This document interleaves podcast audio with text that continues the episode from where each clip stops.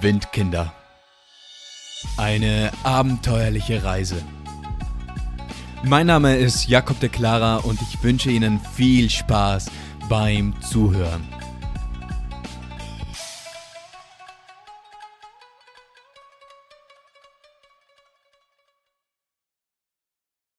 Rastermann und Todesangst.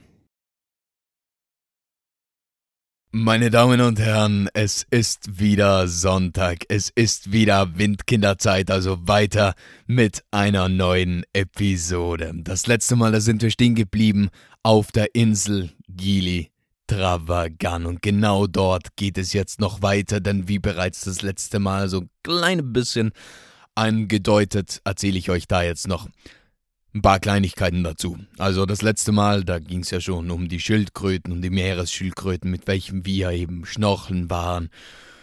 Dann ging es um, erzählte ich euch von unserem Aufenthalt in unserem Hostel, was ziemlich eine tolle Zeit war. Ich erzählte euch von meinem Sonnenbrand. Aber eben es gab da noch eine andere Seite. Also wir kamen an auf der Insel und wir bemerkten ziemlich schnell, okay, da ist jetzt doch eine kleine Persönlichkeit, die was sich vom Festland unterscheidet. Denn es wurden uns immer und immer und immer und immer wieder Drogen auf offener Straße am helllichten Tag angeboten. Also Weed, ähm, LSD, Magic Mushrooms, jede Menge. Kokain, alles quer durch und das eben auf der offenen Straße. Und wir waren so, hä? Also das ist jetzt neu. Also man muss wissen, dass in Indonesien grundsätzlich ebenso Drogendelikte, die können unter anderem mit der, Dro mit der Todesstrafe bestraft werden. Und deshalb, naja, begegnete man jetzt nicht auf der offenen Straße einfach mal jemanden, der was einem so ziemlich offensichtlich etwas verkaufen wollte. Das war einfach selten. Und jetzt kam man da auf, die, auf, dieser Insel an und überall boten sie einem etwas an. Und wir waren anfangs so, nee, nee, also brauchen nichts, danke, auf Wiedersehen, tschüss, bitte. Aber irgendwann neben die Tage vergingen und wir wurden immer und immer wieder drauf angesprochen und auch im Hostel, die meinten so, ja, also sie werden auch immer angesprochen, manche haben auch was gekauft und erzählten so, was sie dann erlebt hatten und wir waren so, okay, interessant und dann eines Tages gingen wir wieder eben so durch die Straßen und dann sprach uns wieder einer an und dann meinten wir so, okay, jetzt zeig doch mal her, was du da mit dir mitträgst. Zeig mal, was du da hast. Dem er hatte Gras. Und er packte dann so sein, so einen Plastikbeutel aus und wedelte da jetzt vor unserem Gesicht rum und dann sah es da jetzt schon so irgendwie ein bisschen merkwürdig aus. Also es sah irgendwie komisch verdächtig aus. Und da meinen wir so, ja, können wir das mal selbst ansehen? Und der meinte so, of course. Und gab uns dann eben den Beutel und wir haben den aufgemacht und dann mal so ran, dran geschnuppert. Und naja, man weiß ja, dass Gras doch einen etwas eigenen Geruch hat. Und das roch jetzt einfach, naja, nach gar nichts. Wir waren da jetzt schon so ein bisschen so, okay, interessant. Und dann ein bisschen was auf die Hand rausgelegt und dann sahen wir schon, was es war. Naja, es waren einfach irgendwelche Blätter von irgendeinem Baum, die was getrocknet wurden und dann klein geschreddert und das war's. Dann meinen wir so, aha, you are a funny guy. und sind dann eben weitergegangen. Und das war's dann auch so. Und daneben, ähm, so ein, ich weiß nicht, irgendwann halt auf jeden Fall saßen wir dann am Strand und hörten so Musik und wir hatten eine GBL Charge 3 so eine Musikbox mit. Und dann kamen wieder ein paar Typen auf uns zu und meinen so, eben, sie hätten etwas für uns, wollen wir etwas kaufen? Und wir meinen so, nee, danke.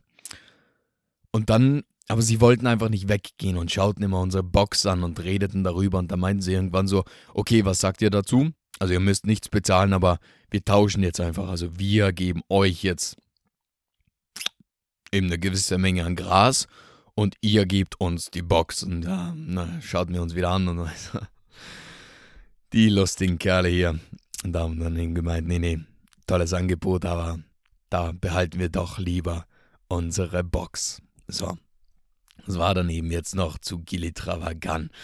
Und dann ging es für uns eben von unserem Inselaufenthalt wieder zurück auf das Festland und da starteten wir wieder direkt nach Kuta. Und dort verbrachten wir auch wieder einige Tage und in Kuta selbst da erlebten sie, äh, da erlebten wir, da ereignete sich dann doch wieder eine sehr amüsante Geschichte.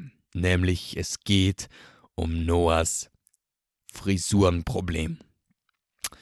Naja, der Noah, er ist gestartet mit bereits etwas längeren Haar, aber mit der Zeit, naja, Haar, das, das wächst ja weiter bekanntlich und irgendwann hat er einen ordn eine ordentliche Mähne auf dem Kopf und der hat schon so öfter mit dem Gedanken gespielt, so, okay, man könnte sich doch ein paar Rastas machen.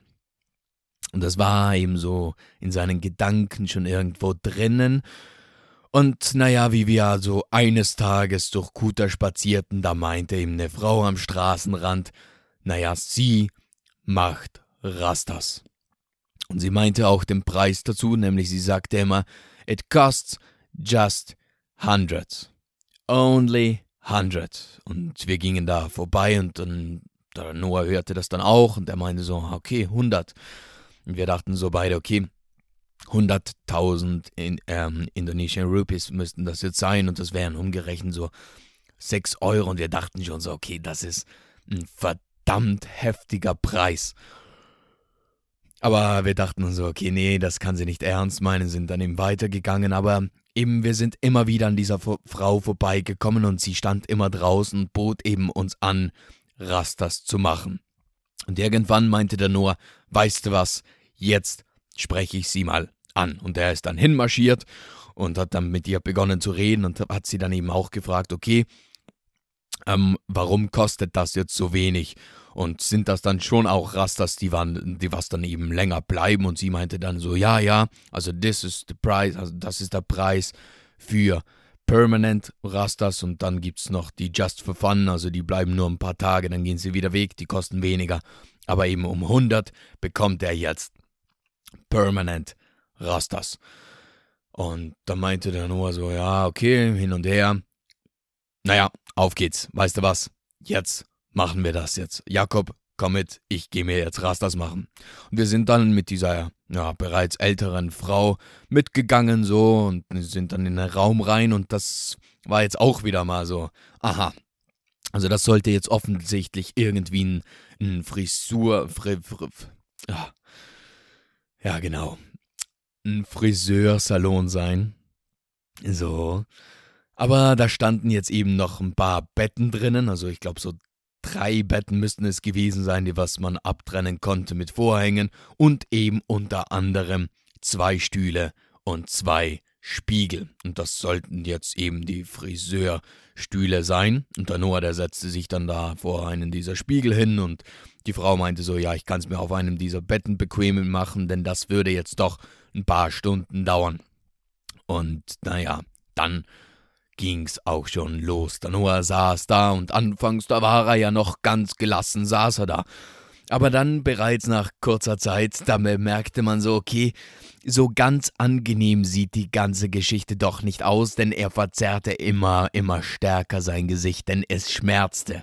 Also die Frau, die zog dann an seinen Haaren und drückte und zerrte. Und der Noah, naja, der verkrampfte sich da auf diesem Stuhl und machte schöne Grimassen. Und das war jetzt ja schon mal lustig. So, also ich hatte da jetzt schon meinen Spaß, aber irgendwann, als der Noah so ungefähr die Hälfte von seinem Kopf eben mit Rastas bedeckt hatte, da begannen sie darüber zu sprechen, über den Preis nochmal. Und sie redeten so und redeten, und dann kamen sie plötzlich an diesen Punkt, an dem die Frau zum Noah meinte, ja, es kostet ihm 100 Dollar. 100 US-Dollar. Und der Noah meinte so, was? Also das was? Wie bitte? 100 Dollar. Also wir dachten jetzt beide, okay, 100.000 Rupees wären es. Aber nee, sie meinte 100 Dollar. Und daran hatten wir nie gedacht und sie hatte nie irgendetwas gesagt. Und jetzt saß da nur da, jetzt vor diesem Spiegel mit Hälfte Kopf, mit Rastas, die andere Hälfte noch dem Haar ganz natürlich nochmal. Und jetzt war man so, okay, 100 verdammte Dollar. Das ist jetzt doch ein klitzekleines bisschen mehr, also von 6 Euro umgerechnet rauf auf 100 Dollar. Naja, was will man jetzt machen? Man, man kann jetzt ja auch nicht einfach aufstehen und gehen, das sieht jetzt doch ein bisschen bescheuert aus, das sahen wir beide ein. Und der Noah, der begann dann eben ein bisschen mit ihr zu diskutieren und er schaffte es dann auch, den Preis ein bisschen runter zu handeln und bis zum Schluss einigten sie sich drauf, naja, insgesamt umgerechnet sollen es so 66 Euro sein, dann passt es. Und naja, eben, sie dachten, und Noah meinte so, ja, okay, für Permanent Rasters, also die hat er dann ja mindestens ein paar Monate. Das passt schon, das kann man ja mal investieren. Und genau das, genau das müsst ihr euch jetzt merken. Diesen Gedanken und diese Aussage von der Frau, es gibt Just for Fun und es gibt Permanent. Und der Noah, der bekommt für seine 66 Euro jetzt Permanent Rastas, die was monatelang an, an, auf seinem Kopf bleiben werden. Ganzer, schöner. Genau das merkt ihr euch jetzt, denn darauf komme ich später nochmal zurück. Auf jeden Fall, die Zeit verging, aber es dauerte doch etwas länger. Und irgendwann meinte die Frau zu mir, naja, du sitzt ja nur hier rum, möchtest du nicht eventuell eine Massage? Und ich dachte mir so, ja, okay, eine Massage. Und dann, also während ich noch so am Denken war, ob ich das möchte, meinte sie so, a Happy Massage. Also eine, ja, eine Happy Massage mit Happy Ends. Und ich war so, ah, also, okay, nee, danke. Und ich dachte mir schon so, das, stellt euch das jetzt mal vor. Also der Noah, der sitzt da auf seinem Friseurstuhl, bekommt gerade Rastas und ich einen Meter dahinter auf dem Bett abgetrennt mit einem, mit einem Vorhang, bekomme meine Happy Massage. Ja, ganz schön. Hab dann freundlich abgelehnt und meinte so, ja, aber eine normale Massage, das, das wäre schon drinnen, das könnte man machen. Und sie meinte so, okay, dann ruft sie jetzt jemand an und dann eben paar Worte rein ins Telefon, keine fünf Minuten später steht eine junge Frau vor der Tür. Und das war dann jetzt auch wieder ein toller Anblick, denn offensichtlich kam diese junge Frau gerade aus ihrer Arbeit, denn sie hatte noch ihre Arbeitsklamotten an und sie arbeitete offensichtlich in einem Supermarkt. Und jetzt stand sie da mit ihren Supermarktklamotten und meinte ihm, sie würde mich jetzt massieren. So, ich legte mich hin und sie massierte mich dann eine Stunde und jetzt müsst ihr euch vorstellen, nee, da lasse ich euch jetzt raten. Wie viel habe ich jetzt bezahlt für eine Stunde lang Massage? So, ab jetzt bekommt ihr kurz einen Moment zum Nachdenken. Und der Moment ist jetzt auch schon wieder vorüber. Ich habe genau 4 Euro bezahlt. 4 Euro für eine ganze Stunde an Massage. Und danach packte sie ihre Sachen wieder zusammen und meinte so, ja, jetzt geht sie wieder zurück zur Arbeit. Schön. So, meine Massage war zu Ende. Noahs, Noahs, ähm, also der Noah, der hatte dann auch irgendwann fertig, so. Und wir marschierten dann wieder raus aus der Tür, Noah mit seinen Dreadlocks, mit seinen Rasters auf dem Kopf. Und ja, auf ging's wieder. Und das war dann jetzt eben in Kuta. Und von Kuta ging's dann für uns nach ein paar Tagen eben weiter Richtung Uluwatu, also jetzt in Kuta, da erlebten wir nicht allzu viel Großes. Wir waren viel surfen, hatten wieder ein tolles Hostel. Aber ja, dann ging es weiter nach Uluwatu. Und in Uluwatu, da erlebten wir etwas, da eignete sich etwas, was, naja, mich in sehr, sehr große Angst versetzt und auch den Noah. Und diese Geschichte, die werde ich euch jetzt erzählen. Also bei Uluwatu, dort gibt es mehrere Strände, die was sich eben gut zum Surfen eigneten und wir hatten ja immer noch unsere Surfbretter und unsere Motorräder und waren gerade wirklich drinnen in, in diesem Surfer-Feeling und es funktionierte auch. Es lief jetzt besser und besser und wir konnten jetzt auch mittlerweile so auf den Surfbrettern stehen und reiteten einige Wellen. Es war eine super Sache. Und wir haben mit unserer Motivation eben, es gab einen Beach, einen Strand, der hieß Green Bowl Beach. Und dort sagte man sich, dort seien eben tolle Wellen, ein toller Strand und ja, das wollten wir jetzt uns jetzt auch wieder nicht entgehen lassen, also genau dorthin. Und wir kamen dort an und es waren bereits ein paar andere Surfer am Strand und wir begannen uns dann eben mit ihnen ein bisschen auszutauschen und sie waren doch etwas erfahrener als wir und sie meinten zu uns, ja, Jungs, passt euch auf. Also dieser Strand und diese Wellen, sie sind tatsächlich super und es läuft auch toll hier, aber es gibt eine ziemlich bösartige Strömung und wenn man in diese reinkommt, die bringt einen nicht mal raus auf den Strand, sondern zieht einen raus aufs offene Meer. Und sie zeigten uns dann eben, wo das jetzt ungefähr sei und wo wir uns aufhalten sollten. Und wir meinen so, okay, das schaffen wir auf jeden Fall. Und wie naiv wir halt waren, wir gingen dann raus und wir nahmen das jetzt auch nicht, muss man jetzt ehrlich sagen, nicht so ganz ernst. Also wir wussten jetzt zwar, es gibt eine Gefahr, aber wir dachten jetzt so, okay, nee, wird uns auf jeden Fall nicht passieren und wird schon nicht so schlimm sein und ja, ja, das schaffen wir schon. Also wir sind ja keine Kinder mehr. So. Und raus mit unserem Enthusiasmus und Motivation da und begannen zu surfen. Und es war auch, anfangs, es war spitze. Also es war wirklich super, da jetzt zu surfen. Und es machte riesigen Spaß. Und wir surften und surften. Und irgendwann, da bemerkte ich, der Noah, der ist fort. Also der Noah, den sehe ich nirgends mehr. Wo ist er? Wo ist der Noah hin? Und ich war da zu diesem Zeitpunkt wahrscheinlich so um die 100 Meter 120, 130 Meter vom Strand entfernt und ich blickte so raus und das ist doch eine ziemliche Distanz. Und da draußen am Strand, da stand schon irgendjemand mit einem Surfbrett, das, der was da nur sein konnte, aber ich erkannte es jetzt von der Distanz nicht und ich dachte mir einfach so, okay, das wird schon der Noah sein. Und surfte ihm weiter.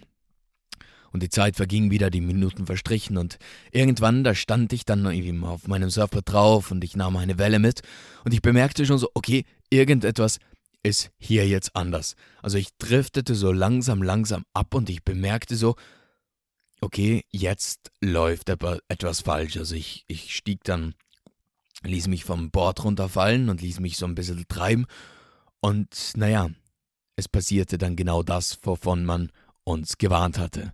Das Meer, das brachte mich jetzt nicht mehr raus zum Strand, sondern zog mich raus auf die offene Fläche, auf das offene Wasser, auf das offene Meer. Und ich bemerkte so, okay, das ist jetzt nicht gut. Und ehe ich mich versah, befand ich mich in einem Strudel, in welchem von links, rechts, von, von allen Seiten die Wellen auf mich einpreschten. Und ich wurde eben so hin und her geschlagen und ich versuchte rauszubaddeln, aber ich bewegte mich gefühlt keinen Millimeter. Ich bewegte mich nirgends hin und, naja, ich sah den Strand nicht mehr, denn die Wellen um mir waren zu hoch und wenn ich geruft hätte, wenn ich begonnen hätte zu schreien, naja, man hätte mich nicht gehört, denn das Wasser, das war viel zu laut. Und ich bemerkte so langsam, langsam in mir, wie so die Angst in mir hochkroch, in mir hochstieg und ich war so wirklich kurz, so verdammt kurz davor, so richtig eine Panikattacke zu bekommen. Und das hatte ich vorher noch nie, denn ich fühlte mich so ausgeliefert jetzt in dieser Kraft und ich dachte mir schon, also in meinem Kopf, da waren Szenarien, wie ich da draußen jetzt verrecken würde im Meer, dass ich einfach nicht mal wegkommen werde hier jetzt von diesem Platz. Und ich paddelte verzweifelt und paddelte und paddelte, aber es ging nichts. Und naja, wie gesagt, ich war so kurz davor, jetzt im Panik auszubrechen, da hörte ich eine Stimme. Und das war die Stimme von Noah. Und er meinte so zu mir, paddel weiter, paddel weiter, gib nicht auf, du schaffst es, ich war auch drinnen, ich bin rausgekommen, paddel weiter, mach weiter. Und ich paddelte und paddelte und paddelte und der Noah, der ist eben näher zu mir hingekommen, um mich da jetzt zu motivieren, um mir da jetzt wieder Kraft zu geben, das jetzt da jetzt zu schaffen. Aber was ist passiert? Naja, der Noah, den hat es jetzt auch wieder in den Strudel reingezogen und jetzt waren wir beide, jetzt waren wir gemeinsam da drinnen. Und Eben wie ich im Nachhinein erfahren hatte, der Noah, naja, benötigte 20 Minuten, um aus diesem Strudel rauszukommen. Und er war gerade erst rausgekommen und dann sah er mich da jetzt drinnen gefangen und er dachte sich, okay, ich kann ihn nicht zurücklassen. Und er drehte wieder um, kam zurück und jetzt hat es ihn da jetzt auch wieder reingezogen und jetzt waren wir beide wieder in derselben Situation und wir kämpften und kämpften und paddelten. Und es war so verdammt anstrengend, aber irgendwann schafften wir es tatsächlich aus diesem Strudel rauszukommen. Und man könnte sich jetzt denken, okay, das war's jetzt. Also jetzt haben wir es geschafft und jetzt können wir einfach wieder zurück zum, zum Strand surfen, aber leider war dem nicht so. Denn wie es sein sollte, setzte genau in dieser Zeit die Ebbe ein und das Wasser, das zog sich langsam, langsam zurück. Also arbeitete jetzt die Strömung, das Wasser permanent gegen uns. Und wir befanden uns jetzt so zu diesem Zeitpunkt wahrscheinlich so um die 200, also mindestens 200 Meter entfernt vom Strand. Und wir wussten, okay, wir müssen jetzt durchgehend paddeln, bis wir wieder festen Boden unseren, unter unseren Füßen hätten. Denn jedes Mal, wenn wir damit aufhörten zu paddeln, dann zog uns die Strömung wieder für einige Meter zurück und es war einfach mühsam, einen Weg hier in dieser Situation doppelt zu machen und ich, naja, es war einfach, ich weiß nicht, ob man sich das vorstellen kann, welche Anstrengung das jetzt für den Körper ist. Also wir waren es ja nicht gewohnt zu surfen, zu gehen. Also jetzt ein erfahrener Surfer, der hätte es wahrscheinlich einfacher ge geschafft, auch jetzt körperlich. Aber ich würde dich jetzt, also leg dich jetzt einfach mal auf den Boden hin.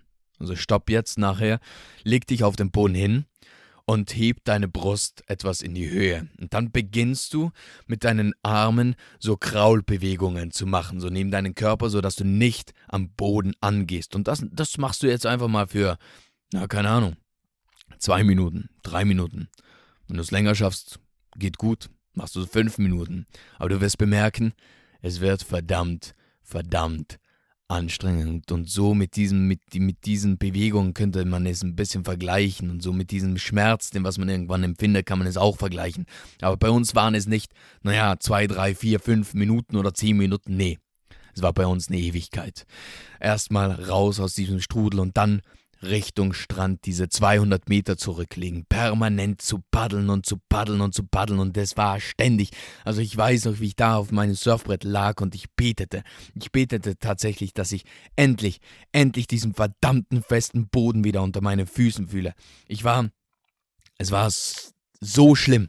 Also in diesen Momenten, da hatte ich wirklich Angst um mein Leben. Da habe ich das erste Mal bemerkt, welche Kraft das Wasser hat, wie, wie klein man als Mensch da so ist, wie ausgeliefert man eine solche Naturkraft eben äh, sein kann. Das war, das war Wahnsinn. Das, das, so etwas zu erfahren, das war, naja, es war pure, pure reine Angst. Das war schlimm. Und auf jeden Fall, wir paddelten und paddelten und paddelten und irgendwann, irgendwann mit der letzten Kraft, wirklich mit der allerletzten Kraft, erreichten wir den Strand, erreichten wir den festen Boden, wir krochen raus auf den Sand umarmten uns und wussten, das war jetzt verdammt nochmal Glück.